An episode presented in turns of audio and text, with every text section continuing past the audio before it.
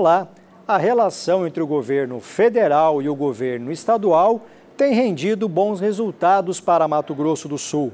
Em entrevista à TV Alemes, o governador Reinaldo Azambuja destacou os principais resultados dessa parceria na área da segurança pública. A gente está numa uma sintonia muito boa, governo estadual, governo federal, porque nós temos que entender a segurança pública como todo. É, se você não unificar as forças de segurança federais com as estaduais e até com as municipais, no caso daqueles municípios que têm a guarda municipal, é, você não se aproxima do, do cidadão e da cidadã. Então, se você fizer uma articulação das forças é, de segurança pública total, você melhora muito a presença dessa polícia próxima ao cidadão, com fácil acesso, com, com uma boa radiocomunicação. Ele veio conhecer o local onde estará instalado o núcleo de inteligência do Centro-Oeste, discutir um pouco essa formação e esse trabalho na fronteira. Né? Hoje você tem uma, um baixo efetivo da Polícia Rodoviária Estadual, Federal, da Polícia Rodoviária e da Polícia Federal. Então nós precisamos, nós precisamos implementar.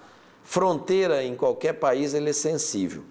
Você olha, talvez uma das maiores potências do mundo, que é os Estados Unidos, e tem um N problemas na fronteira com o México.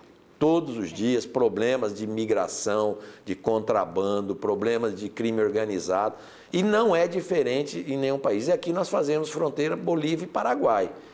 Abriu muito um diálogo dos dois lados. Hoje nós temos uma interlocução com as forças de segurança desses países, que é importante, porque a gente, trocando informações, a gente combate a criminalidade mas a presença maior das forças federais na fronteira, um sistema de, de rastreamento. Agora, o presidente Jair Bolsonaro inaugurou um radar em Corumbá.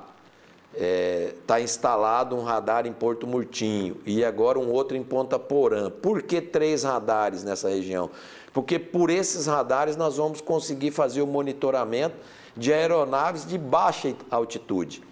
Então, a aeronave é aquela que muitas vezes está a serviço do tráfico, que, e quem faz a serviço do tráfico, ele não voa em altas altitudes, ele voa em baixo, será pego também pelos radares instalados nessas regiões.